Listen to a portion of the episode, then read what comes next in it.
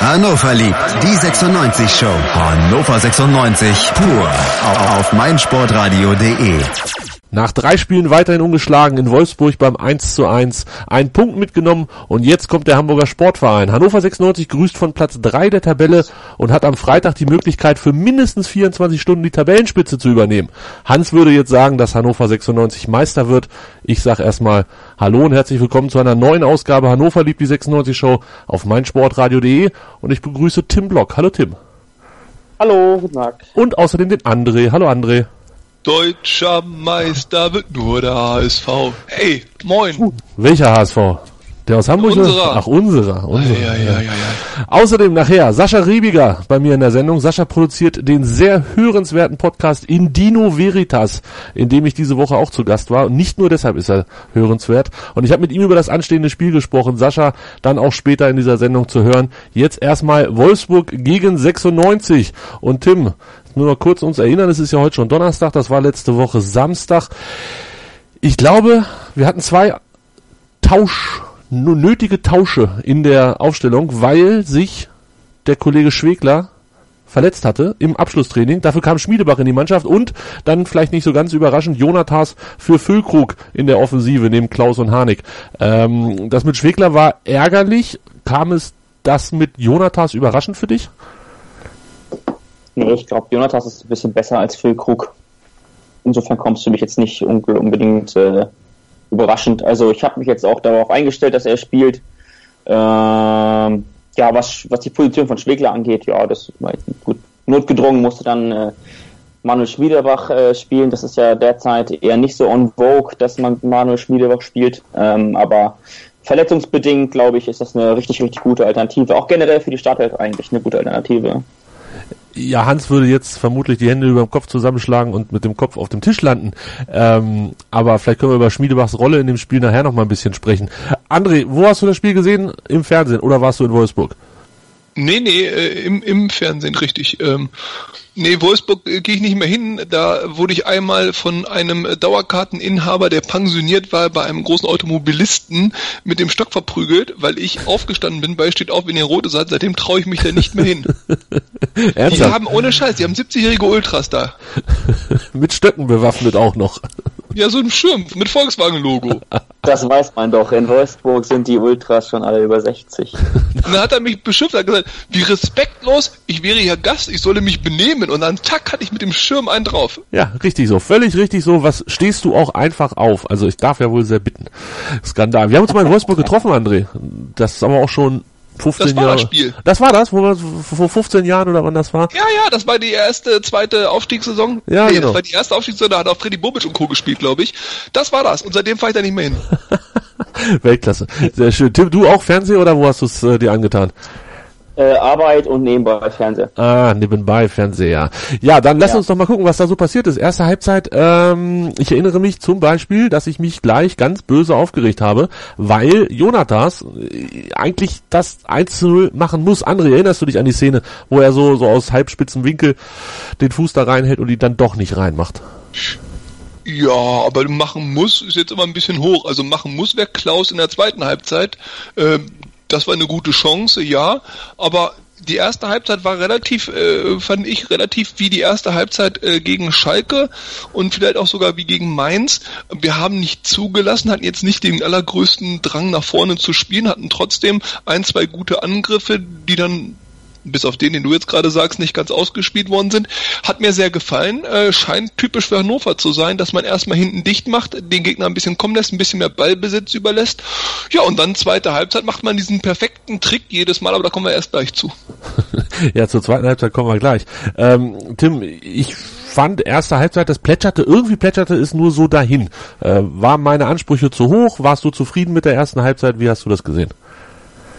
Nee, das, ähm, ich habe das ähnlich gesehen. Also ähm, es war ja ein sehr, sehr ähm, zerfahrenes Spiel irgendwie, ähm, obwohl beide Mannschaften mit einer relativ gut strukturierten Grundformation aufgelaufen sind. Ähm, wie jetzt so in diesem, ja, mal war es so 4-1-4-1, mal war es 4-3-3. Ähm, insofern halt mit, ja, mit sehr, sehr disziplinierter Mannorientierung aufgelaufen sind im Zentrum. Ähm, ja, also es war, es hat, hat sich relativ viel im Mittelfeld abgespielt, will ich mal so sagen. Also ich habe es nochmal eben nachgelesen, 46,7 äh, Prozent des ganzen Spiels hat sich im Mittelfeld, also rund um den Mittelkreis abgespielt. Das finde ich ist dann auch schon mal ein relativ deutlicher Wert und da kann man auch relativ viel ablesen, dass das Spiel generell sehr viel im Zentrum, relativ viele V-Spiele, relativ viel ähm, ja, undeutliches oder ungenaues Passspiel mit dabei ist. Ähm, aber es floss so ein bisschen vor sich hin, da muss ich dir recht geben. Also es waren jetzt keine wirklich nennenswerten Offensivaktionen, ähm, was jetzt aber auch daran liegt, dass man ja nun wirklich im Fußball eher so auf Offensivaktionen eher so äh, schaut und das dann eher im, in der Berichterstattung auch eher ähm, abspielt als so spektakuläre Defensivaktionen. Das ist halt einfach ein bisschen interessanter. Ähm, aber grundsätzlich war ich jetzt erstmal mit der ersten Halbzeit ja nicht, nicht unzufrieden, aber ich war jetzt auch nicht ähm, furchtbar euphorisch auf die zweiten 45 Minuten. Ja, es, ich erinnere mich noch an äh, Origi, der noch einen Schuss hatte, der den aber dann auch so mehr oder weniger weit hinter dem langen Pfosten ins Austrudelte. Und dann war diese Szene mit Gomez noch, ähm, wo sich Gomez verletzt hat, was ja wohl auch ein bisschen schlimmer ist, wie wir heute wissen.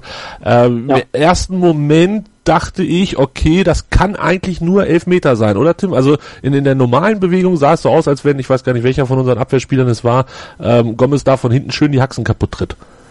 Ja, im ersten, also so, so äh, schnell äh, ging das dann halt doch, dass ich dann wirklich auch dachte, okay, da könnte man eventuell auf Meter entscheiden. Da kann man jetzt auch mal sehen, also ich vom Fernseher, da ist es dann nochmal ein Tickchen langsamer als für einen Schiedsrichter. Ähm, auf wirklich äh, auf dem Feld, im Real Life, sag ich mal, ist es nochmal ein bisschen bisschen schneller und dann muss man sich, also ich konnte es nicht hundertprozentig sagen. Ich habe dann im Gefühl gehabt, okay, da hätte man jetzt eventuell auf Elfmeter entscheiden können. Aber ich finde, die, die Szene, da komme ich vielleicht später auch nochmal drauf, ähm, ähm, wie diese, diese Szene zu, zustande kam, die ist auch ganz interessant in Bezug auf taktische. Ja, schieß gleich los, erzähl, erzähl, was ist passiert. Ja, ja. ja. Und, und zwar, ähm, also ähm, wir haben ja, ähm, sind ja sehr mannorientiert im Zentrum aufgelaufen, dementsprechend äh, die Davi war ja ein bisschen weiter vorne angesiedelt. Ähm, dafür dazu halt äh, Gila Vogie und äh, Maximilian Arnold äh, im zentral defensiven Mittelfeld.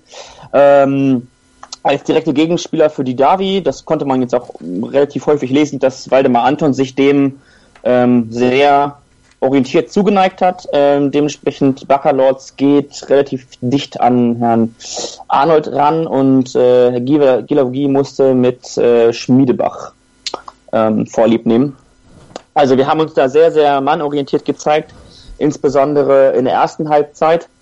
Und äh, Wolfsburg hat ja, weil sie eben beispielsweise auf Blaschikowski verzichten mussten und auf äh, Paul Tepp heißt der junge Mann, glaube ich, der fahrende Außenspieler über links kommt. Genau, die sind beide verletzt gewesen. Dementsprechend musste man auf solche Flügelspieler verzichten. Hat dann ähm, offensive Außenverteidiger links äh, Yannick Gerhardt und rechts äh, der neue Brasilianer William heißt er, glaube ich, äh, mit spielen lassen. Dementsprechend so 5-2-1-2 mit äh, eben einem zentral offensiv orientierten Didavi, zwei Stürmern Gomez und Origi, wobei sich Origi immer wieder hat auch fallen lassen.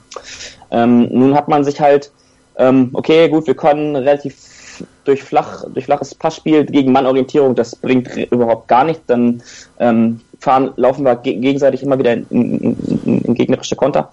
Ähm, und haben dann versucht, eben mit langen Bällen, da ist halt auch Mario Gomez zum Beispiel ähm, echt ein guter, eine, eine gute Anspielstation. Ähm, der lässt sie halt immer echt super abtropfen oder super abprallen. Und da hat man halt schon mit Didavi und mit äh, Divock Origi zum Beispiel von Liverpool halt echt bewegliche und technische Spieler, die ähm, ja, die dann auch so einen Ball sofort verwerten hätten können. Also was jetzt nicht un unbedingt äh, häufig passiert ist, aber in der Szene beispielsweise ähm, durch den durch eben einen Abpraller von, von Gomez vorher halt ein langer Ball ähm, wird er dann relativ schnell wieder auf, auf so einen nachrückenden äh, hat glaube ich gespielt und dann hat sich Gomez ja sofort wieder ins Zentrum gespielt. Ähm, das war so sinnbildlich für das Spiel. Also ein langer Ball auf Gomez, der lässt abtropfen und die Davi und Origi sind dann als technisch schnelle, schnellere Spieler im Vergleich zu unseren Spielern technisch besser und ähm, generell beweglicher. Ähm, das hat, ist mir persönlich aufgefallen, dass sie es immer wieder versucht haben. Es hat nicht mehr geklappt, aber in dem Fall war das jetzt mal eine sehr, sehr äh, enge Geschichte. Da hätte man eventuell auch schon vom Einzelnen für Wolfsburg sprechen können. Nicht verdient, aber in der, in der Situation dann natürlich faktisch ja. Das 1 zu 0 dementsprechend. Ja, ein bisschen Glück gehabt haben wir bei der ganzen Sache dann vorm Tor, weil, weil Gomez, ja, ich habe es mir nochmal in der Wiederholung zwei und vielleicht sogar vier oder fünfmal angeguckt, weil es ähm, ein bisschen, ein bisschen albern aussah, oder André? Ähm, den kann man mal machen als äh, Nationalstürmer. Ach, nee, ja, ja, klar kann man den machen, aber ich finde immer, also bei Mario Gomez, ich weiß nicht, da, da, da wird immer so drauf rumgehackt. Ich erinnere mich mal an irgendeine Szene bei der EM oder so gegen Österreich, seitdem hat er da so einen Chancentodruf weg. Es ist doch auch schwer, ich meine, der Ball kommt, äh, du bist im Laufen, dann vielleicht verspringt der vielleicht minimal und dann triffst du ihn nicht richtig, dann sieht das natürlich doof aus, aber ich bitte euch, das kann passieren. Und wenn dann Lothar Matthäus danach sagt oder in der Halbzeit, das muss man machen, tausendprozentige Chance als Nationalspieler, ja, mein Gott, also er ist ja auch unter Druck. Ich meine, der Torhüter kommt raus, der Abwehrspieler ist dicht dran.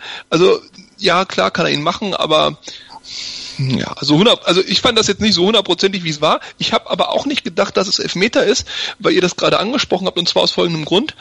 Ich finde persönlich, da haben die Schiedsrichter es relativ leicht, was man im Fernsehen nicht hat.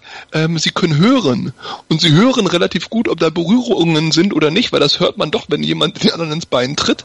Und ähm, ja, zur Verletzung.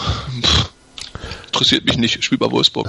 Gute Besserung an dieser Stelle, wollte André Ja, eigentlich ja. sagen. Das ist ihm gerade entfallen, dann hole ich das einfach mal schnell nach. Es hätte 1 zu 0 stehen können, hat es aber nicht. Wir sind in die Halbzeitpause gegangen und dann kam die Szene, ich glaube, das war das, was André vorhin schon angesprochen hatte, ähm, die Chance von Klaus, wo er sich Ah, das war schon nicht weit weg von Messi, oder? Wo er sich da so durchtankt, aber der Abschluss war dann eher so Messi vor 25 Jahren. Also Messi macht aus der Szene zwei Tore, ne? Muss man da auch mal sagen. Und äh, ja Erst gut, aber das ist dann mit links. Das ist Messis Feature. Erst mit rechts, dann mit links. bestimmt. Ja. Und der jubelt auch besser, aber egal. Aber der Punkt ist, ähm, das ist ja der Trick von 96, Leute. Das sehen wir jetzt seit drei Spielen, das ist doch eingeübt. Man schickt erstmal Klaus vor, der verbaselt die hundertprozentige Chance, wiegt da mit dem Gegner in absoluter Sicherheit und dann lässt man Harnik den Ball reinwuseln wie zu Gerd Müllers Zeiten. Das ist der Plan, ich sag's euch. Das ist der Plan. Ah, Konnte natürlich keiner ahnen, dass äh, Philippe und Sané äh, nicht wissen, was sie in der Mauer zu tun haben. Das war jetzt taktisch natürlich, da kann man nochmal daran arbeiten, aber der Rest, das läuft seit drei Spieltagen Weltklasse. Ähm, André hat das gerade so ein bisschen, bisschen, bisschen witzig versucht darzustellen, was Philippe und Sané da gemacht haben. Vielleicht erst, äh, Tim, als erstes, was hat Sané da bei dem Handspiel gemacht? Ähm, was reitet ihn? Ja. Ach, ich kenne ihn doch. Also, jetzt ohne das, ohne das Böse zu meinen, aber ähm, er verteidigt irgendwie mit dem ganzen Körper. So. Und das macht er auch relativ Körper, oft. wenig Kopf. Ja, aber der hat für meine Begriffe eigentlich, also für seine Verhältnisse und meine Begriffe ein gutes Spiel gemacht. Darüber aber mal davon abgesehen, also ähm, macht mir das jetzt überhaupt gar, nicht, gar keine Angst. Äh, gut, Handspiel, das gehört zum Fußball irgendwie halt auch dazu. Das passiert mal, ähm, das war unnötig, das ist, das ist richtig, aber ähm, ja, mein Gott. Das wird ihm gegen Hamburg nicht normal passieren. War ja auch aus dem Direkt, Spiel raus, und da wollen wir ja auch nicht päpstlicher als der Papst sein. Ähm, aber Nee. dann bei dem Freistoß selber und bei dem Verhalten in der Mauer würde ich schon gerne päpstlicher als der Papst werden. Sowas geht Absolut. doch eigentlich gar nicht, Tim. Nee, nee, zumal, zumal Wolfsburg ja auch äh, das einzige Tor durch Standard erzielt hat. Also das hat mich dann schon im Nachhinein geärgert, dass aus dem Spiel heraus wir eigentlich das, das, äh, das Tor gemacht haben und Wolfsburg aus dem Spiel heraus relativ wenig, äh, wenig umgemünzt haben in Verwertbares. Aber ähm, ja, ist ärgerlich, das ist auch sowas, ich glaube, sowas passiert irgendwie, ich weiß nicht, einmal in der ganzen Saison, dass der Ball zwischen den Mauern durchrutscht, das, das ist dumm, das ist ärgerlich, aber das wird uns nächstes Mal nicht passieren. Also- es ist passiert, wir können das jetzt nicht mehr ändern, aber es ist total unnötig. Ich hoffe, André, dass der Trainer, ähm, dass der Trainer den beiden die Ohren richtig lang gezogen hat. Naja, ich meine, man darf das mal jetzt äh, nicht zu hoch hängen, aber gleichzeitig nicht unterschätzen. Also wir haben zu dem Zeitpunkt sechs Punkte gehabt, zwei Siege aus zwei Spielen. Damit ist ja erstmal ein bisschen weniger Druck auf dem Kessel, die Stimmung ist gut etc. pp. Da schauen wir jetzt natürlich insbesondere, weil wir noch das 1-1 geschossen haben, über sowas ja auch ein bisschen hin drüber hinweg und das ist auch richtig und gut so. Sieben Punkte ist auch Weltklasse. Nur, wenn dir das passiert, wenn du die ersten beiden Spiele verloren hast und du gehst dann in Wolfsburg im dritten Spiel mit 1-0 hinten, verkackst das und am Ende steigst du ab, ja, dann sind das genau diese Kleinigkeiten, wo die Leute immer sagen, hier, guck mal, da sieht man die Erfahrenheit, das ist halt bei einem Erstligisten äh, gibt's das und bei einem gerade Aufsteiger gibt's das nicht. Oder die Mannschaft passt nicht, da setzt sich nicht jeder für jeden ein, sondern sichert seine Eier und sein Gesicht beim Freistoß. Aber das sind die Momente, wo es zeigt, und deswegen fand ich die Reaktion von 96 beeindruckend, das meine ich ganz ehrlich, was nach so einem ersten Nackenschlag in der Saison und wirklich dummen Gegentor, wie, wie ihr gerade gesagt habt, es kam aus nichts, war ein Standard, man hatte Wolfsburg defensiv im Griff, dann nochmal diese Moral gezeigt hat, wirklich auch dann Druck gemacht hat, nach vorne gespielt hat, es erzwungen hat. Also da muss ich sagen, à la Bonheur, Chapeau, hätte ich nicht gedacht. Meine Sorge war, jetzt bricht's vielleicht ein bisschen zusammen und das ist nicht passiert und da muss ich sagen, äh, schauen wir drüber hinweg, ärgern wir uns kurz drüber, aber meine Güte, die, die Moral hat gepasst. Also die Mannschaft ist intakt. Ich habe mich sogar noch ein bisschen länger drüber geärgert, aber ähm, fand das jetzt gerade ein bisschen zu positiv von dir, André. Ähm, Tim, fandst du nicht eher, dass Wolfsburg nach dem 1 zu 0 eigentlich das 2-0 machen muss, weil sie die Chancen haben, weil sie dann klar das Spiel in der Hand hatten?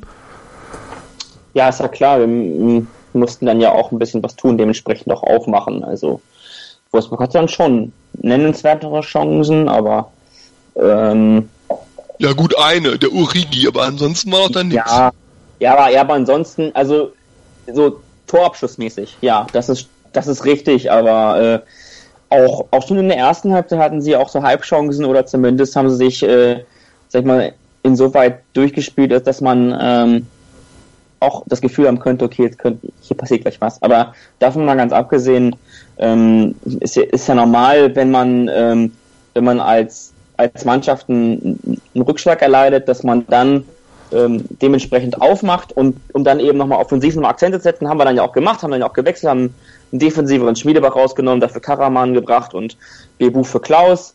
Ähm, das hat ja dann auch mehr oder weniger zum 1-1 ähm, ja, sein, seinen Beitrag geleistet. Ähm, aber jetzt ganz ehrlich, also ähm, natürlich hat, hat Wolfsburg danach größere Chancen, weil sie auch ein bisschen mehr Räume hatten dann, aber ähm, ja, ja, also. aber es war nicht zwingend. Also ihr hättet doch bitte nicht das Gefühl, dass wir jetzt hier 2-3-0 aus dem Stadion geballert werden. Also das war überhaupt nicht mein Gefühl. Und nochmal, also wir reden jetzt ja hier, als ob wir schon wieder in der Europa League-Saison sind und gucken, wie wir wieder Vierter werden. Äh, Wolfsburg hat von der Qualität her sicherlich den Anspruch, europäisch zu spielen im nächsten Jahr. Von der Einzelqualität brauchen wir nicht reden. Und wir sind Aufsteiger und also da finde ich das wirklich à la Bonheur, was wir auch in Wolfsburg gespielt haben. Also taktisch, äh, kämpferisch, aber auch, und jetzt, jetzt glaubt man gar nicht, dass ich's bin, aber ich bin's, aber auch, ähm, ich finde vom, vom Fußballerischen her, vom Technischen her, es funktioniert wieder etwas mehr, noch nicht ganz toll alles, aber es funktioniert etwas mehr. Äh, die Fehlpässe haben sich aus meiner Sicht ein bisschen zurückentwickelt. Ähm, es sieht einfach flüssiger aus im 96-Spiel und das, obwohl wir ja Umstellungen haben und obwohl ja auch zum Beispiel ein Prip verletzt ist, ein Sorg nicht mehr spielt, ein Albornoz nicht da ist. Also ich muss sagen, ich bin bis jetzt mehr als zufrieden und auch das Spiel gegen Wolfsburg hat mich da echt äh, bestimmt und positiv überrascht. Tim, du hast gerade die beiden Wechsel angesprochen, ähm, Karaman und Bebu rein, Schmiede und Klaus raus. Äh, das ist so, so ein klassischer Wechsel, wenn man hinten liegt und einfach ein bisschen das Türchen aufmachen muss, dann, dann nimmst du einen der drei Sechser raus und, und versuchst einfach ähm, mit einem weiteren Offensivspieler da ein bisschen Druck ja. aufzubauen.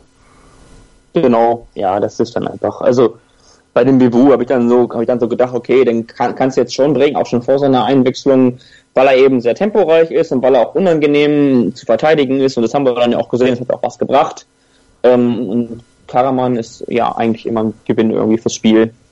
Und nicht, ne, nicht immer, aber. Aber nur als Joker. Ja, weiß ich nicht. Muss man jetzt abwarten. Also ich kann ja die, die Trainingseindrücke jetzt alle nicht beurteilen, aber ähm, ich finde es ein bisschen bedenklich, dass Felix Klaus offensichtlich die Nase vor Karaman hat. Aber das liegt auch daran, dass ich ähm, Karaman für einen besseren Fußballer halte, einfach weil er mit dem Ball wesentlich mehr machen kann. Beispielsweise das, was ich vorhin angesprochen habe, dass wir mit ähm, Harnik und ähm, Felix Klaus zwei Spieler haben, die den, ähm, ja, die dem Origi und dem Didavi einfach technisch und beweglich, beweglichkeitsmäßig halt ähm, unterlegen sind. Äh, das meine ich zum Beispiel damit. Das ist halt, da hätte man mit Karaman zum Beispiel eine gute, ähm, eine, eine, eine gute Alternative gehabt. Der ist beweglicher und der ist auch ein bisschen technisch stärker. Aber gut, ich bin jetzt nicht André Breitenreiter und ich habe das nicht zu entscheiden. Ich kann mich hier ganz äh, bequem hinsetzen und kann das einfach so raus sagen. Ähm, ich gebe das zu bedenken, einfach auch, weil uns damit sehr viel Flexibilität fehlt, wenn wir Karaman auf der Bank lassen, erst einmal. Und auch, die das jetzt hören, das nicht so finden, ähm, das, das sehe ich ganz klar so, das habe ich auch schon früher so gesehen. Und ähm, ja, mal gucken. Mal gucken. Ähm, Bebu war es dann aber auch, der in der 75. Minute sich über die rechte Seite toll durchgesetzt hat und da ein bisschen Glück, so ein bisschen, bisschen flippermäßig und so. Aber auf einmal war er an der Grundlinie und macht alles richtig, bringt den Ball rein, dann kommt die nächste Flipper-Veranstaltung und dann ist es Martin Harnik, André. Er ist einfach, er ist einfach Gold wert. 25 Tore in 34 Spielen. Das ist Andres Quote, die er immer haben wollte. Ja, aber ich muss fairerweise sagen, von Harnik habe ich die nicht äh, eingefordert oder gar erwartet. Das hat sich der letzte Saison dann so rauskristallisiert. Aber Harnik ist ja, also zumindest äh, hatte ich das so wahrgenommen, ja nicht als der Abschluss äh, und Nummer 1 Stürmer gekauft worden, sondern durchaus als offensive Bereicherung, äh, aber nicht wirklich so als dieser Abschlussstürmer. Da hatten wir andere im Kader. Äh, die Schnecke lief ja da in den ersten Spielen zweite Liga noch ganz erfolgreich rum, äh, bis zu seiner Verletzung. Na gut, war schon im zweiten Spiel. Und ähm, Füllkrug hatte man sicherlich ja auch geholt mit dem mit der Hoffnung verbunden, dass der quasi mehr mehr Tore macht. Jetzt haben sie wieder eingeholt und ähm, trotz alledem ist es Harnik immer wieder der Knips und es ist ja nicht nur der, der die Tore macht, es ist ja auch der, der wirklich für eine Gefahr sorgt, Spieler bindet, der immer da ist, wo es gefährlich ist, der auch mal einen schicken Pass spielen kann. Also ganz ehrlich, der Typ ist für uns absolutes Gold wert und das beweist er. Also ich bin äh, froh und er ist fit. Er ist nicht verletzt. Das war ja ein großes Problem in seiner letzten Stuttgart-Saison. Also äh, in, in Harnik we trust. In Harnik Ja, we in Harnik trust. we trust. ja, ähm, und in Bebu we, we dream oder wie sieht das aus, Tim? Ja. Ja, So, ne? Also- jetzt, also ähm, wir haben nicht viel gesehen von ihm, ne? Aber ähm, also klar, er hat die Vorlage geliefert und dann hat er ja hm, nicht, nicht so wirklich viel am Spiel teilgenommen, aber ähm, das ist jetzt nicht so furchtbar schlimm, weil es auch sein erstes erstes Bundesligaspiel und da ist man auch nervös und so weiter und so fort. Das ist auch alles vollkommen normal. Ich glaube ähm, nicht, dass wir ihn jetzt in der Startelf erleben werden gegen Hamburg. Das würde mich jetzt ein bisschen überraschen. Ich glaube, dass wir weitermachen mit Jonatas Harnik und äh, Felix Klaus vorne. Das glaube ich schon. Aber ich glaube, dass der sich über kurz oder lang durchsetzen kann.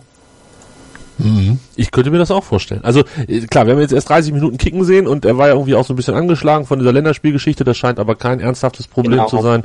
Ähm, von daher fast so ein guter Einstand wie von Jesus. Ähm, der war natürlich mit dem Ja. Tor noch ein, ein Tückchen besser und hat noch ein bisschen mehr Freude bereitet. Äh, hinten, ra hinten raus hätten wir fast noch das 2 zu 1 gemacht. Ähm, ich erinnere mich da an Karaman, der auf Harnik gelegt hat und dann fehlten Harnik, weiß ich nicht, Ah. 10, 10 15 Zentimeter oder so. Ähm, Tim, wäre das insgesamt, wenn man sich das die 90 Minuten anguckt, wäre das des Guten ein bisschen zu viel gewesen oder läuft das noch unter verdient? Nee, überhaupt nicht. Ich, ich hätte es, ich auch als, als verdient abgestempelt. Ähm, einfach weil es klarere Torchancen waren, die wir hatten, unterm Strich. Also eben auch genau dieses Ding mit Karaman, da hätte ich wirklich ey, fast die Tassen umgeschmissen vor Wut. Aber das ist eine andere Geschichte. Ähm, es ist, ja, es ist wirklich, äh, ähm, es war haarscharf. Also ich glaube, wenn er den, wenn er den einen Tick, also einen Tick langsamer spielt, dann ist das für, für, für Martin äh, die zweite Butze des Tages. Wenn er Ähm, überhaupt spielt, das war doch ein Torschuss. Das war doch das, wo sich Harnik auch noch so geärgert hat, zu Recht. Ähm, Wenn er den Ball quer legt als Pass, steht 2-1. So nicht. Das weiß ich nicht. Ich, ich habe ich hab, ich hab das Gefühl gehabt, auch live gehabt, dass das Gefühl, dass ähm, das war ganz klar eine, eine Vorlage. In der Wiederholung habe ich dann so gedacht, okay, hätte auch ein Schuss sein können, aber ich war trotzdem irgendwie dann auch im Nachhinein noch noch so der, der, der Meinung, das war eine ganz klare Torvorlage, die einfach wesentlich zu steil, wesentlich zu schnell gespielt war. Ist ja jetzt auch egal. Jedenfalls äh, ärgerlich. Definitiv. Also man, man hätte ja gar nicht, also neun Punkte, um Gottes Willen. Nein, ähm, für, für, für solche Wahnsinnigkeiten sind dann hier andere zuständig. Ähm, aber jetzt so sieben Punkte, André, ähm, 3-1 Tore, also das erste Gegentor gegen Wolfsburg gekriegt, noch ungeschlagen. Das sind auch nur drei Mannschaften in der Liga aktuell. Da kann man nicht klagen als 96-Fan, oder? Nö, obwohl die Punkte gerade am Anfang der Saison natürlich, ich, äh, klar haben die eine Aussage, aber ich sag mal, gegen Mainz kann man auch unentschieden spielen und gegen Schalke äh, muss man auch nicht zwangsläufig gewinnen und am Ende hast du vielleicht nur zwei Punkte nach drei Spielen. Das hätte ja auch passieren können, aber ist es eben nicht. Und das ist doch das Entscheidende, dass Hannover 96 durchaus zu überzeugen weiß, was die defensive Stabilität angeht.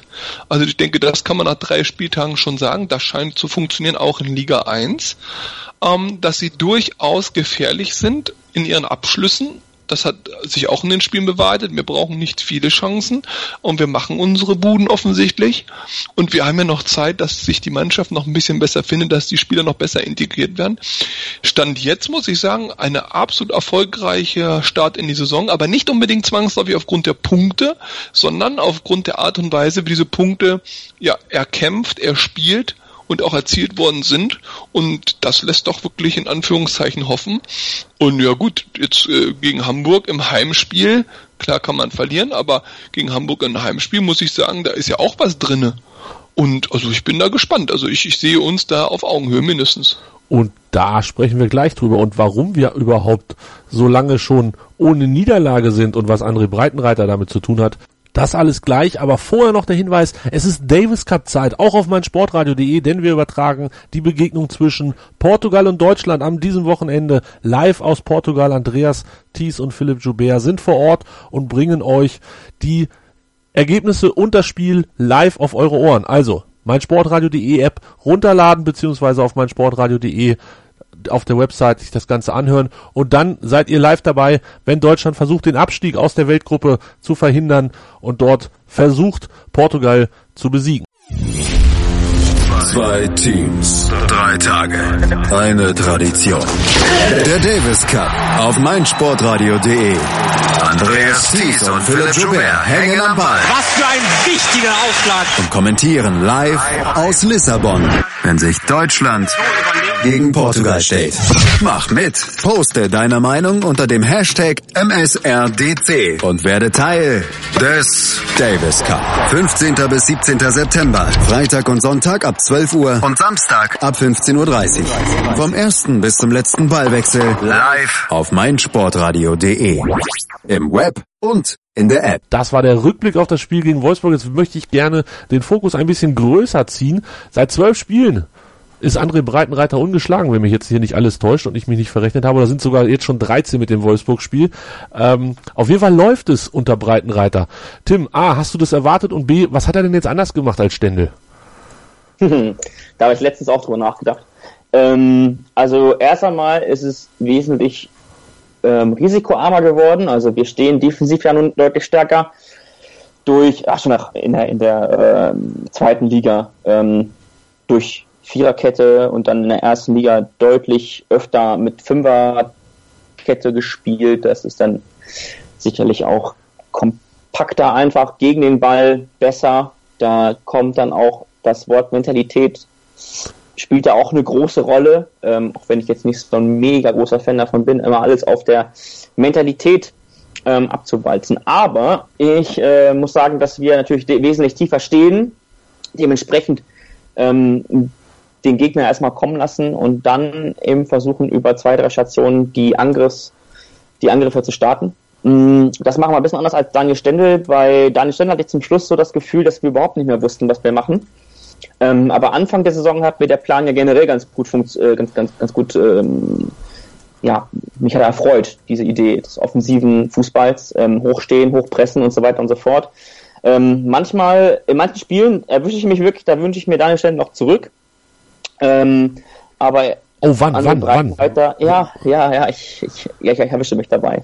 Ähm, aber es, es ist wirklich so, dass die, äh, dass die, die, die defensive Kompaktheit ähm, wirklich beispiellos derzeit ist. Und da gibt es auch aktuell nicht wirklich viele Mannschaften in der ersten Bundesliga, die das so machen wie wir, so diszipliniert, so ähm, ja, auch so offensichtlich so als Kollektiv auch auftretend so gut machen. Und das hat mir bei Daniel Stendel auch gefehlt. Aber im Grunde genommen ähm, würde mir ab und zu mal ähm, so eine kleine Portion Stendel ganz gut gefallen. Damit wir dann auch mal wieder vorne ein bisschen mehr Rambazamba machen. André, ist dir das auch zu wenig Rambazamba nach vorne? Und anders gefragt, kannst du es denn nachvollziehen, dass natürlich Defensive first gilt? Äh, nein und ja. Also äh, ich sag mal so, Offensivfußball, was versteht man denn eigentlich darunter? Wenn ich äh, an die großen Zeiten unter Slomka zurückerinnere, haben wir da Offensivfußball gespielt oder waren wir da defensiv unterwegs? Ich meine, wir standen defensiv und haben auf Konter gesetzt, aber haben viele Tore gemacht. Also jetzt auch, ich meine, wir schießen unsere Tore, wir stehen hinten tief, wir, wir äh, sind in der Lage, den Schalter umzulegen, hat sich gegen Wolfsburg gezeigt, um nochmal Chancen zu erarbeiten. Ähm, also ich weiß jetzt nicht, ob offensiv gleich besser als defensiv ist. Ich denke einfach, äh, es geht am Ende um den Erfolg und auch sicherlich um eine gewisse Attraktivität. Und ich finde, obwohl wir in Anführungszeichen defensiv spielen, spielen wir dennoch attraktiv. Und dementsprechend habe ich da gar kein Problem mit. Und natürlich musst du in der ersten Bundesliga ich sag mal, wenn du, das ist ja eine Frage des Saisonziels. Das Saisonziel ist offensichtlich der Nicht-Abstieg. Und dann ist es schon wichtig, dass man erstmal ein bisschen defensiver agiert, möglicherweise auch mal ein Unentschieden mitnimmt. Wenn du natürlich deutscher Meister werden willst, äh, dann solltest du halt äh, besser 1-0 gewinnen, als 0-0 zu spielen, ne? ja, und ähm, ich, ich habe das jetzt so vernommen vom Verein her, dass das äh, Saisonziel Klassenerhalt weiterhin gilt und Gott sei Dank tut es das. Ähm, ich ich wäre ja schon wieder durchgedreht, wenn jetzt da einer ernsthaft angefangen hätte, an irgendwas zu rütteln und zu verändern. Dass danach gefragt wird, ist eine andere Geschichte, aber dass der Verein dann ähm, chillig bleibt und sagt, wir lassen das so, wie es ist, ist gut so. Ähm, Tim, siehst du. Aber ich möchte noch, ich möchte noch mal Tim hier bitte schön auf die Füße treten. Ich wünsche mir da eine Stände zurück. Also entschuldige mal bitte. Nee, also bitte, das wünsche ich mir nicht. Ähm, diese hohe Verteidigung, diese Riesenlöcher, diese ständige Überlaufen unserer Außenspieler, äh, dieses äh, Herr Sané, machen Sie, was Sie wollen, aber bitte machen Sie es. Also das hat mir überhaupt nicht gefallen unter Stendel und ähm, die Disziplin, die spielerische Disziplin ist zurück unter Breitenreiter. Das Einzige, wo ich sagen würde, dass also das ist gut so, weil es ja funktioniert. Das ist jetzt keine Kritik, aber das Einzige, wo ich sagen würde, da hätte ich nochmal persönlichen Erklärungsbedarf nötig, ist, warum zum Beispiel auf der Position des rechten Verteidigers der Sorg gar keine Möglichkeiten bekommt. Denn der Korb überzeugt mich jetzt nicht so sehr, als dass ich sage, dass der Sorg da überhaupt gar keine Rolle mehr zu spielen hat. Und das würde mich nochmal interessieren. Und mich würde auch interessieren, wie wir das in den nächsten Spielen, wenn der Schwegler wiederkommt, mit dem Schmiedebach machen. Weil sowohl Sorg als auch Schmiedebach sind ja ähm, seit drei und mehr Jahren, also Schmiede machen natürlich viel, viel mehr, äh, Jahren äh, in Hannover, die gehören damit ja schon so ein bisschen zum Establishment und die Leute auf der Bank zu lassen, das kann gut gehen, kann aber auch zu schlechter Stimmung führen möglicherweise. Das wäre mir halt wichtig, dass das nicht passiert, weil wir uns ja mit Füllkrug und Jonathas vorhin auch noch eine Baustelle aufgemacht haben. Ähm, das das, die Stimmung zu, zu halten, die Motivation zu halten, ich glaube, das ist die größte Aufgabe von Breitenreiter. Spielerisch scheint es ja zu klappen. Ähm, Tim, wie siehst du das mhm. mit Korb auf der rechten Verteidigerposition? Mhm. Ja, ich überzeugt bin ich jetzt nicht, aber ich ähm, war von Anfang an jetzt nicht besonders überzeugt.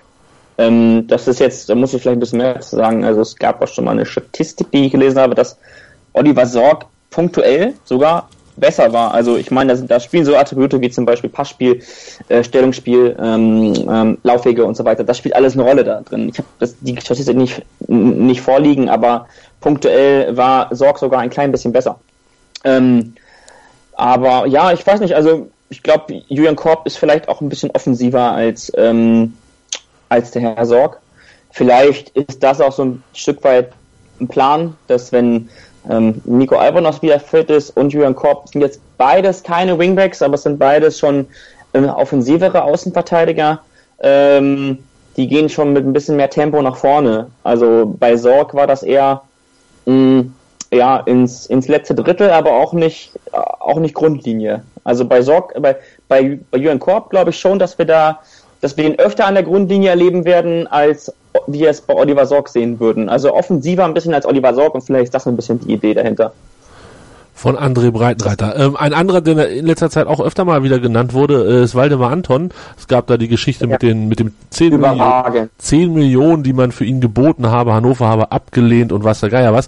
Ähm, unabhängig davon, dass wir natürlich seit Jahren Waldi feiern, bis zum geht nicht mehr, ähm, hat er, ja, also kam er mir, anders gesagt, kam er mir gegen Wolfsburg ein bisschen gut weg. Ähm, nach dem 1 zu 0 war er nämlich derjenige, der sich da äh, von, ich weiß gar nicht, ich glaube es war Origi, hat austanzen lassen auf der linken Seite, äh, der dann geflankt hat in die Mitte zu die Davi und auch sonst waren da so ein, zwei kleine Szenen drin. Tim, bin ich zu böse mit Anton, zu, zu kritisch? War er wirklich so gut, wie er überall hochgefeiert wurde nach dem Ding? Nein, zu kritisch, zu kritisch gibt's glaube ich gar nicht. Ähm, also erst einmal kurz zu dem 10 Millionen und so weiter. Also erstmal ist Waldemar Anton ein überragender Spieler und ich glaube, dass wir den in den nächsten Jahren auch noch ganz woanders sehen können, wenn der Junge so weitermacht. Ich sehe ihn als Innenverteidiger, äh, der U21-Nationaltrainer übrigens auch.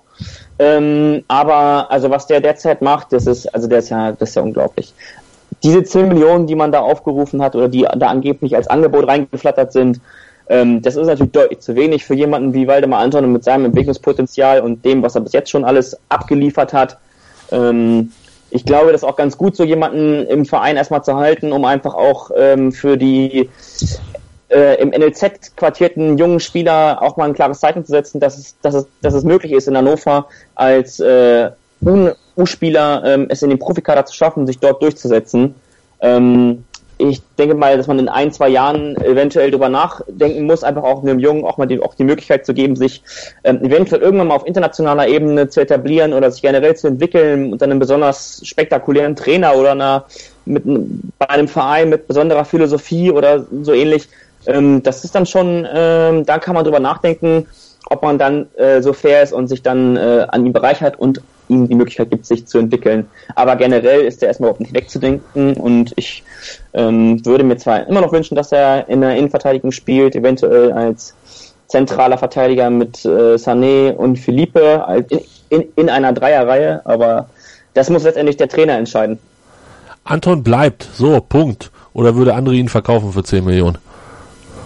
Ja, würde ich.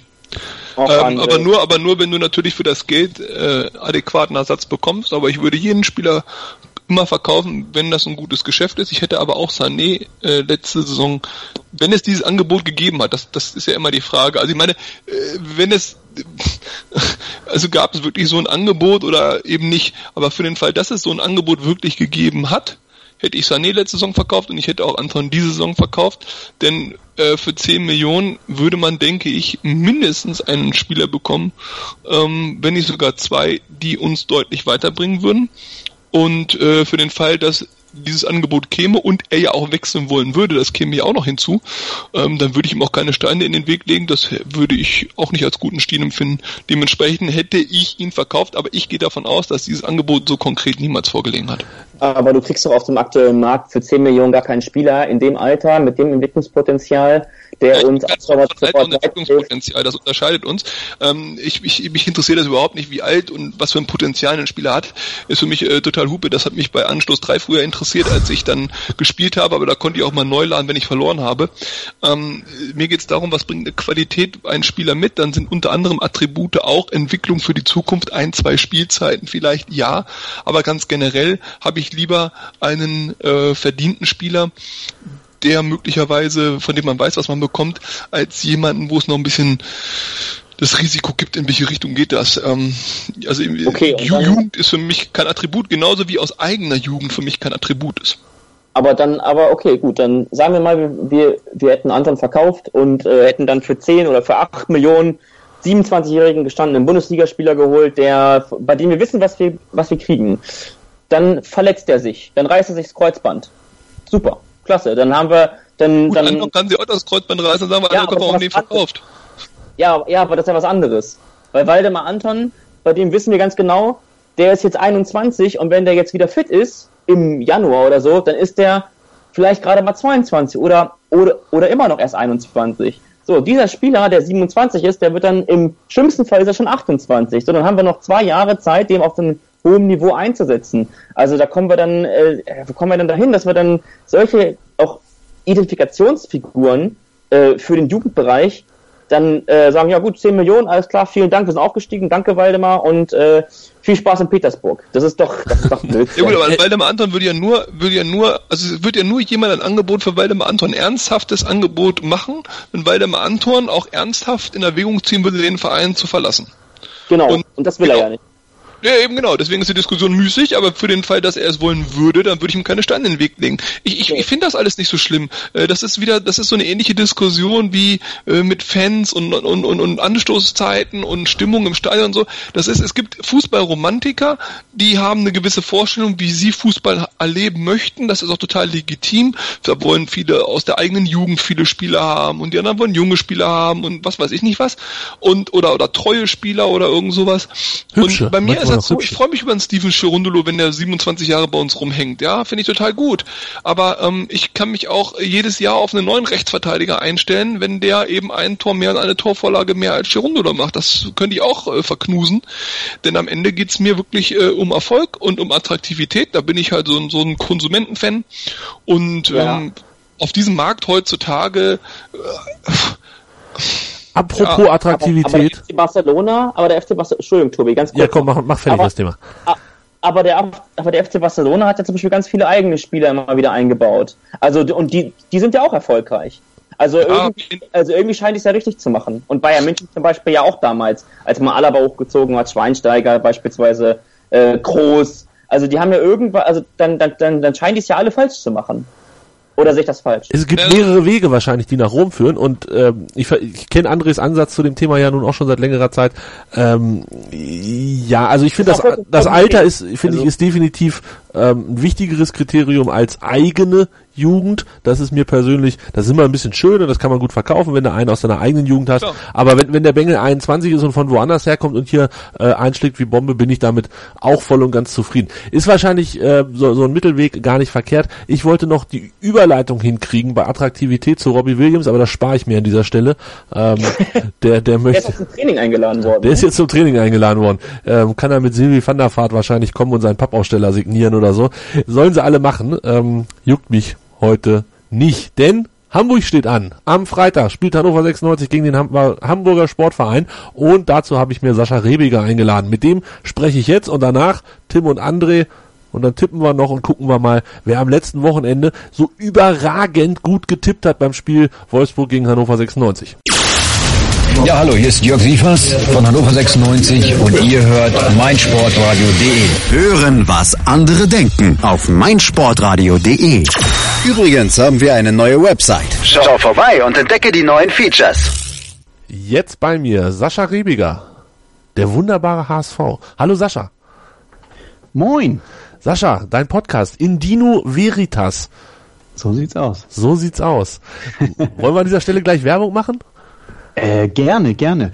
Ähm, du wirst es kaum glauben, ich habe einen ganz wunderbaren Gast in äh, meiner aktuellen Folge, ähm, die ja unter anderem über das äh, Spiel gegen Hannover 96 äh, äh, ja, handelt. Und äh, na, lass dich überraschen, wer da zu Gast ist. Auf jeden Fall ist es ein schöner. Überhaupt ist dieser Podcast immer sehr hörenswert, was natürlich ausschließlich an den tollen Gästen liegt. Indino Veritas. Wunderbarer HSV. Der Gast, ich muss es an dieser Stelle sagen, sonst kriegen wir doch die Leute nicht rübergeswitcht. Doch, sonst kriegen wir sie auch rübergeswitcht, aber so ist es noch viel, viel leichter. Ich bin da. Ich, war, ich war da. Da freut mich sehr drüber. Wir haben also gesprochen. wie gesagt, äh, mein, mein Twitter-Account äh, wunderbarer HSV ist ja irgendwann mal aus so, einer Protesthaltung äh, gegründet worden, weil ich keinen Bock mehr hatte auf äh, schlechte Nachrichten über den HSV. Da gab es ja en masse. Und dann habe ich gesagt, so jetzt mache ich mal so einen kleinen Konterpart und werde ausschließlich gute Nachrichten über den HSV äh, über Twitter ja in die große weite Fußballwelt schicken und habe den Account dann eben entsprechend wunderbare HSV genannt, natürlich in, in wohl wissend, dass es eine leichte Übertreibung ist. Und äh, ja, dann habe ich irgendwann angefangen zu podcasten, äh, habe meinen Podcast auch erst genauso genannt, habe ihn dann aber aus verschiedenen Gründen äh, äh, umbenannt zu dieser Song und der heißt jetzt Indino Veritas. Passt doch auch ganz gut. Indino Veritas, genau. Und das Ganze findet ihr, wenn ihr bei eurem Podcatcher sucht oder unter www.indinoveritas. Punkt. Äh, fast, ähm, man muss glaube ich schreiben indinoVeritas.podigy.io. Oh, dann googelt lieber Indino Veritas, das ist glaube ich einfacher. da findet ihr alles. Genau. Da findet ihr alles, was ihr braucht, ähm, als jetzt diesen doch recht komplizierten Weg zu gehen. Ja. Äh, Sascha, HSV-Fan, Klassiker, warum? Wie konnte das passieren? Tja, wie konnte das passieren? Man weiß es nicht genau. Also ähm, natürlich ist äh, Hauptgrund ist, äh, dass ich äh, Hamburger Jung bin und von daher gibt's eigentlich nur zwei Möglichkeiten. Und wenn dann der Vater, äh, sagen weil es ein Polizist war, bevor er äh, in Pension ging und äh, sein, sein Steppke, so wie das damals möglich war, immer noch mal auch äh, im Dienst trotzdem äh, mit ins HSV-Stadion nehmen zu können, dann ist der, der, der kleine Steppke halt irgendwann gefangen von der großen Darbietung da unten auf dem Rasen. Also es war tatsächlich so, also auch wenn mal Schicht war und so eine Hundertschaft Polizisten äh, im Stadion dann zugegen war, da konnte man tatsächlich gerne mal, natürlich nie offiziell, aber es war so, dann konnte man seine Söhne gerne mal mitnehmen und dann saßen diese Söhne inmitten von Polizisten und so war es bei mir. Und die Polizisten fand ich nicht so beeindruckend, aber wie gesagt, den HSV dann schon. und äh, ein, zwei, drei Spiele und dann war ich für den Rest meines Lebens wahrscheinlich gefangen. Ein Traum, ein absoluter Traum. Ja. Ähm, jetzt bist du nicht mehr so klein, dass ähm, du mit Begleitung ins Stadion gehen musst. Gehst du aktuell regelmäßig ins Stadion? Wie sieht das aus? Ja, seltener als ich möchte natürlich. Ähm, das bringt das Leben einfach so mit sich. Äh, am Wochenende, ich, ich habe inzwischen auch ähm, ein paar kleine Kinder rumlaufen und ähm, die sind nicht ganz so fußballbegeistert wie ich. Die freuen sich, wenn Papi gut gelaunt ist, weil der HSV gewonnen hat. die gehen ihm aus dem Weg, wenn der HSV verloren hat. Nee, ganz so ist es nicht, aber, aber äh, wie gesagt, aufgrund meiner doch noch sehr jugendlichen äh, Söhne ist es mir leider nicht vergönnt, jetzt bei jedem äh, Spiel im Stadion zu sein, aber ich versuche immer so sechs, sieben Heimspiele mitzukriegen. Also so viel wie möglich und so viel wie nötig. Ja. Ähm, ja, dann lass uns doch gar nicht groß über die Vergangenheit des HSV reden, sondern in die aktuelle Saison einsteigen. Ähm, mhm. geht's euch ganz gut, oder? Möchtest ja, du dich beschweren? Also ich, ich bin mega glücklich. Also das äh, Spiel 1 äh, gegen Augsburg war noch genauso, wie ich es mir eigentlich gedacht habe, dass es laufen wird. Äh, großer Krampf, nicht großartig viele tolle Spielszenen zu sehen, aber dann ein glückliches Ende für den HSV. verlief also alles nach Plan. Ja, was danach kam, das verlief in meinen Augen nicht mehr nach Plan, sondern viel, viel schöner. Ähm, wir haben angefangen, wirklich guten Fußball zu spielen. Also Köln haben wir auch wenn das einige Kölner Fans nicht so äh, gerne hören und vielleicht auch die Meinung nicht teilen, mh, phasenweise dominiert und äh, wirklich im Griff gehabt. Und da hatte ich mir also im Grunde bis zum äh, ja bis es 1-0 stand auch äh, ja auch davor nie Gedanken gemacht, dass das Spiel hätte in die Grütze gehen können. Ende ist bekannt 3-1 gewonnen, äh, Köln sehr schwach, wir sehr gut. Ja, und auch das Spiel gegen Leipzig, das wir leider 2-0 verloren haben, äh, äh, war nicht so, dass ich sagen kann, da muss ich großartig mit dem HSV hadern. Hat eine ansprechende Leistung gezeigt, aber der Gegner ist natürlich Leipzig und der ist ähm, nicht nur auf dem Papier, sondern auf dem Platz natürlich viel, viel stärker als HSV, ganz klar ja, gegen Leipzig kann man definitiv mal verlieren. Das wäre euer 500. Heimsieg gewesen. Ja. Wir haben am dem gleichen Wochenende haben wir das 500. Auswärtstor geschossen. So viel dann mal zum Thema Relationen. ähm, aber nur am Rande. Wie, wie sieht's denn, wie sieht's denn grundsätzlich aus, wenn man sich das anguckt, was bei euch passiert ist in der Sommerpause? Ähm, Transfers, wer ist gekommen, wer ist gegangen? Wo waren eure eklatanten Einschnitte im Kader? Ähm, ja, also wir haben, glaube ich, dann lass mich kurz überlegen, elf, zwölf äh, Abgänge, wenn man sie denn so nennt, ähm, zu verzeichnen. Ähm, zum, also der prominenteste ist natürlich, der prominenteste ist natürlich René Adler äh, im, im Tor ähm, der zu Mainz gewechselt ist. Ähm, dann sind wir aber auch Spieler losgeworden, wie jetzt ganz frisch äh, Pierre-Michel Lasogga, die nun wirklich äh, nicht mehr zum Stamm gehörten. Ähm, Johann Giroux, Matthias Ostscholek äh, wird ja dir ein Begriff sein und allen anderen HSV, äh, Hannover-Hörer natürlich auch, ganz klar. Äh, das lässt sich ja im Moment ganz gut an, was er da zeigt. Könnt ihr, glaube ich, relativ zufrieden sein. Jo, jo. Ähm, so, so sind wir äh, ja eigentlich durch äh, durch jeden äh, Mannschaftsteil durch äh, äh, Spieler losgeworden. Ähm, ja, Michael Gregoritsch ist natürlich noch zu nennen. Das war der einzige Spieler, der uns tatsächlich eine, eine Ablösesumme gebracht hat mit 5,5 Millionen. Der ist zu Augsburg gegangen. Ähm, und die Transferphase lief aber, also sie hätte, was die, was die Wechsel vom HSV weg äh, anbetrifft, noch besser laufen können. Ich hätte mir da noch den einen oder anderen gewünscht, der vielleicht auch tatsächlich noch ein bisschen Ablöse generiert, ist aber leider nicht so gekommen. Äh, die Spieler, die zu uns gestoßen sind, ähm, die Transfers sind allesamt nachvollziehbar und in Ordnung. Ich hätte mir natürlich, äh, weil ich äh, Fan des Klamm bin, gewünscht, dass man da ein bisschen weniger Geld ausgibt, aber ja, das gab Markt- und Verhandlungsposition einfach nicht her. Insofern freue ich mich über Papadopoulos, der jetzt fest bei uns ist auch wenn er natürlich so ein bisschen äh, verletzungsanfälliger ist. Ich freue mich sehr über André Hahn, der den Weg zu uns äh, zurückgefunden hat, muss man ja sagen. Er war ja mal in der, zumindest in der Amateurmannschaft des HSV. ähm, so, wie, jetzt muss ich kurz überlegen, wen haben wir da noch geholt? Ähm, Äh, ich helfe dir auf die Sprünge. Julian Bitte. Pollersbeck, Rick van Drongelen natürlich, ja. und Ja, da hast du es gleich wieder. Julian Pollersbeck. Ähm, das ist natürlich der Transfer, wo wir, äh, wo sich die Meinung, glaube ich, am, am meisten äh, spalten. Ne? Die einen sagen, wunderbar, dass er da ist und verrückter Kerl und U21-Opermeister. Äh, ja, er sitzt aber jetzt erstmal nur auf der Bank. Christian Martina hat sich, äh, Martini hat sich durchgesetzt. Ja, Rick van Drongelen, ähm, super Griff, möchte ich sagen. Äh, drei Millionen ist wohl marktgerecht für ein äh, 18-jähriges Talent. Äh, auch U21-Nationalspieler der Niederlande. Äh, ist jetzt auf links, ähm, ja, hat er mal Santos verdrängt, der ja eigentlich gesetzt war, so als einziger Linksverteidiger. Den hat er aber jetzt tatsächlich äh, ähm, aus der ersten Elf ähm, äh, ja, geschossen. Leider, leider hat sich Rick van Drongelen verletzt und kann jetzt gegen Hannover nicht mitspielen. Schade. Da sind wir gar nicht so traurig, vermutlich mal. Wenn ich mal gucke, wer sich bei euch noch so verletzt hat, du hast es eben angesprochen, Rick van Drongelen, ähm, dann hätten wir noch im Angebot Aaron Hunt, Kostic und, na gut, Nikolai Müller, das ist jetzt schon seit ein paar Tagen so und wird auch Genau, noch ein bisschen ja. länger so bleiben. Ähm, Aktuell weitere Baustellen im Kader, auf die sich die Hannover-Fans quasi so ein bisschen freuen können? Ja, was heißt Freund? Ja, klar, natürlich. Also es, es ist ja immer eine Chance für die, die dann äh, ja äh, zu Einsatzzeiten kommen, dann können sie sich eben beweisen und wer weiß, ob die nicht doppelt so heiß sind. Äh, aber letztlich ist es natürlich ein großer Einschnitt. Also Nikolai Müller, äh, den kann man nicht so einfach ersetzen, wobei André Hahn das natürlich sehr gut macht. Ähm, aber dann unsere linke Seite ist natürlich äh, eine Achillesferse sondergleichen. Jetzt mit Philipp Kostic äh, und Rick van Drongelen, beides Linksfüßer. Ähm, äh, gut, Douglas Santos kann jetzt wieder hinten auf links, aber ja, vorne links oder in, im Mittelfeld äh, fehlt halt immer noch jemand und dafür wurde ja jetzt gerade eben äh, Sead Saliovic äh, geholt. Man kann ja nicht sagen transferiert, also vom, vom Arbeitsamt direkt weggeholt. Heute gerade ganz frisch und ja, ich bin mal sehr gespannt, ob er jetzt schon gegen Hannover auch tatsächlich zum Einsatz kommen wird und äh, wenn ja, wie viel er verlernt hat.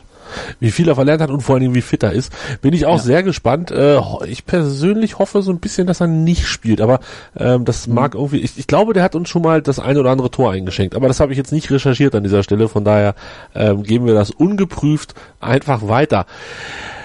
Ach Sascha, Freitag, ihr spielt schon wieder auf dem Freitag. Das, Ja, das ist ja. fürchterlich. Dann seid ihr schon wieder nicht im Fernsehen zu sehen, sondern nur auf dem wackeligen Eurosport-Player. Ihr habt es echt nicht leicht, das muss man ganz klar sagen. Ich bin auch Ja. ziemlich froh, dass ich im, im Stadion bin und da nicht auf irgendwelche wackeligen Stream-Geschichten angewiesen bin. Weil was ähm, langfristig gedacht, was erwartest du vom HSV diese Saison? Ähm, machen wir uns nichts vor, die letzten Jahre waren jetzt eher so Ja. unter, unteres Drittel. Ähm, Dieses Jahr mehr Optimismus, unabhängig jetzt von, äh, vom Saisonstart. Äh, ja, äh, weil, also wie gesagt, dass wir sechs Punkte haben, ist toll.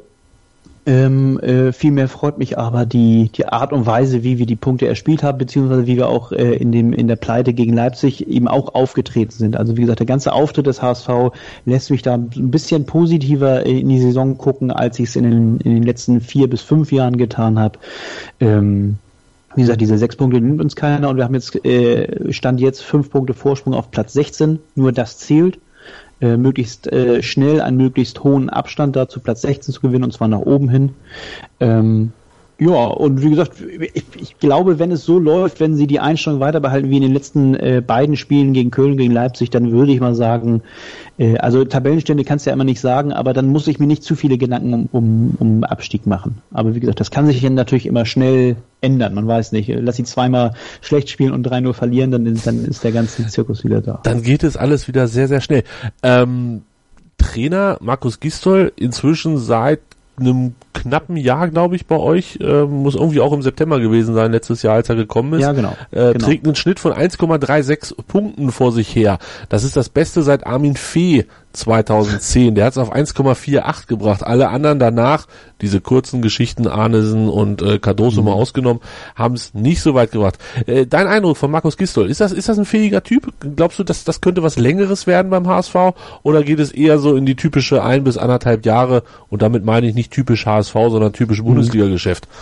Nee, also ich glaube schon, dass er, dass er zum HSV passt. Also äh, ich muss sagen, als er äh, installiert wurde, war ich jetzt auch kein großer Freund von ihm und dachte ich so, na mal gucken, was das wird und wie lange er denn bleibt. Aber nee, er krempelt den HSV natürlich so ein bisschen äh, von, von innen heraus auf.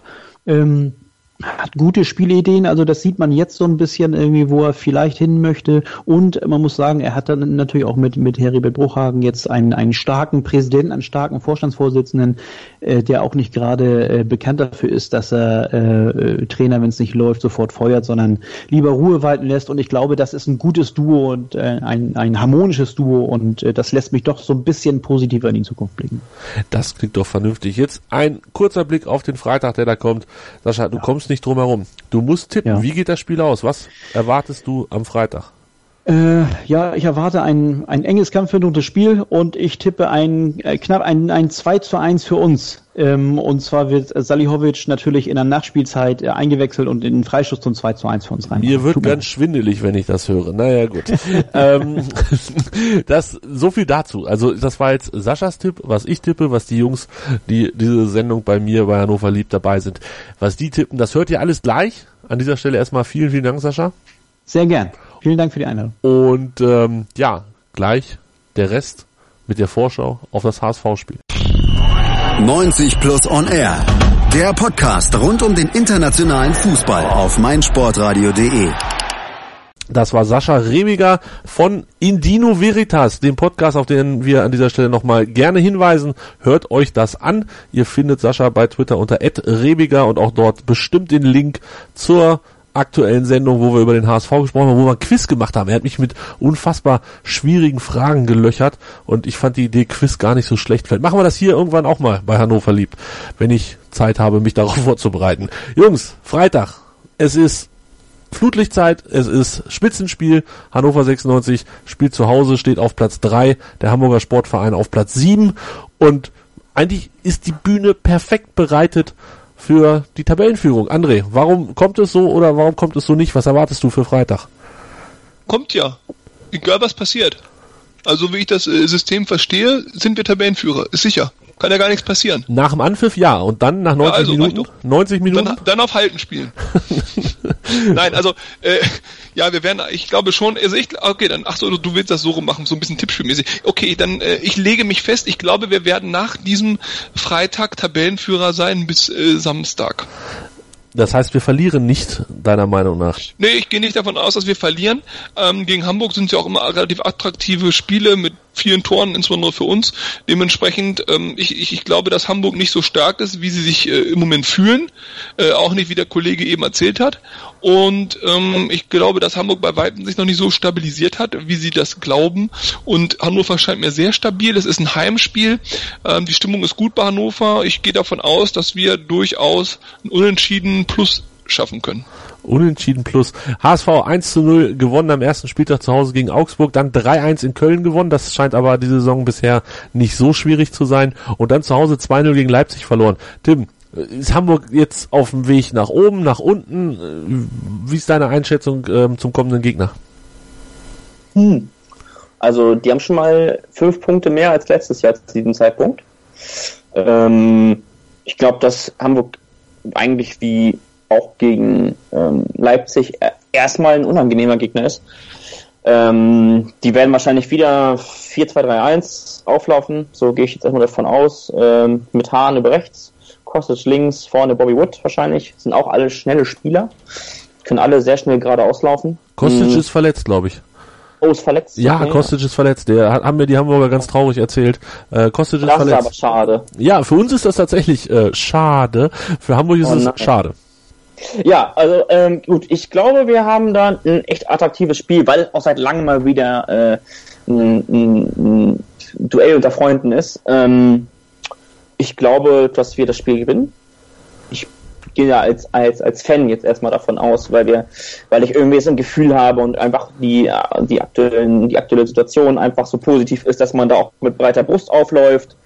Und ähm, ich finde, ich finde, wir haben da keinen Grund, uns in irgendeiner Weise hinten reinzustellen. Ich finde, wir könnten das auch mal ähm, auch ruhig mal nach vorne gestalten, ein bisschen offensiver gestalten. Bin aber auch nicht unzufrieden, äh, wenn man mit drei Punkten am Ende äh, ganz gemütlich nach Hause fährt und hat dann dafür aber defensiv wieder sehr viel Kompaktheit ausgepackt. Ähm, also wenn es nach mir geht, gerne ein schmutziges 1-0 gegen Hamburg, dann ärgern die sich ein bisschen, fahren zwei Stunden nach Hause, ein bisschen schlecht drauf. Ähm, und wir sind Tabellenführer und damit äh, haben wir dann 10 Punkte, das sind schon mal 10 Punkte von 40, die wir brauchen. Dann ist alles gut. 1 zu 0 ist Tims Tipp. Und wie sieht's bei André aus? Ja, ich hätte jetzt auch 1-0 gesagt, dann muss ich jetzt auf knappen 2-1. Ach komm, machen wir 2-0. Das, das ja, machen wir deutlich. 2-0. Es geht 1-1 aus, aber ich tippe 2-0. Ja, und damit hat André direkt meinen Tipp gesagt. 1-1 ist nämlich auch mein Tipp, mein ernsthafter Tipp. Ich habe jetzt ähm, die letzten beiden Spiele ist mit einer 3-0 Niederlage versucht. Beim ersten Mal haben wir 1-0 gewonnen, dann haben wir 1-1 gespielt. Jetzt muss ich weg von 3-0 Niederlage und tippe ein realistisches Nein, nein, nein, nein, nein, nein, nein, nein, nein. Tipp so lange 3-0 äh, für den Gegner, wie es geht. Mach so weiter. Dann spielen wir nur unentschieden oder gewinnen 1-0. Ja, könnte ich auch mitleben tatsächlich. Nein, ich glaube ernsthaft 1-1, ähm, so dass wir dann Spitzenreiter sind. Ähm, ich könnte mir sogar vorstellen, dass wir zu Hause ähm, in Führung gehen gegen den HSV, dann das Gegentor kriegen, trotzdem Spitzenreiter bleiben bis Samstag und ähm, die Nacht von Freitag auf Samstag eine der schöneren wird am Glas, am Ah, Tresen. Ein Punkt noch, weil du schon abgesagt machst, ganz wichtig noch, ist ja wohl eine absolute Frechheit, dass Eurosport behauptet, es würde kein Schwein interessieren und deswegen 96 nicht im Free TV ist. Ich glaube, es hackt. Ähm, ja. Ja, in der Tat. Eurosport, äh, ich bin froh, dass ich im Stadion bin. André, du darfst mein Player haben. Oh, das haben wir jetzt laut Das darfst gesagt. du nicht ne? hier sagen, Ah, doch, darfst, ich. doch, du kannst zu mir kommen und dann darfst, ach, ist doch egal. Macht's wie ihr wollt. Jungs, das war mir ein großes Vergnügen. Vielen Dank an Tim Block für, wie viel waren's? 60 Minuten, Hannover liebt. Und an André. Vielen Dank, Jungs. Gerne, gerne. Und wir hören uns nächste Woche wieder, wenn nicht gerade eine Länderspielpause dazwischen kommt, die ich gerade vergessen habe. Bis dahin, tschüss. Hannover liebt die 96 Show. Hannover 96 pur auf, auf meinsportradio.de. Ich habe mich natürlich schockverliebt, weil die war wirklich ganz, ganz klein. So begann die Mensch-Hund-Beziehung zwischen Christina und Tierschutzhund Frieda. Und wie es danach, nach dem ersten Moment der Verliebtheit, so weiterging und welche Klippen es danach zu umschiffen galt, das hört ihr in der neuen Ausgabe von Iswas Dog, dem Podcast für harmonische Mensch-Hund-Beziehungen. Ist was, Dog? mit Malte Asmus. Überall, wo es Podcasts gibt.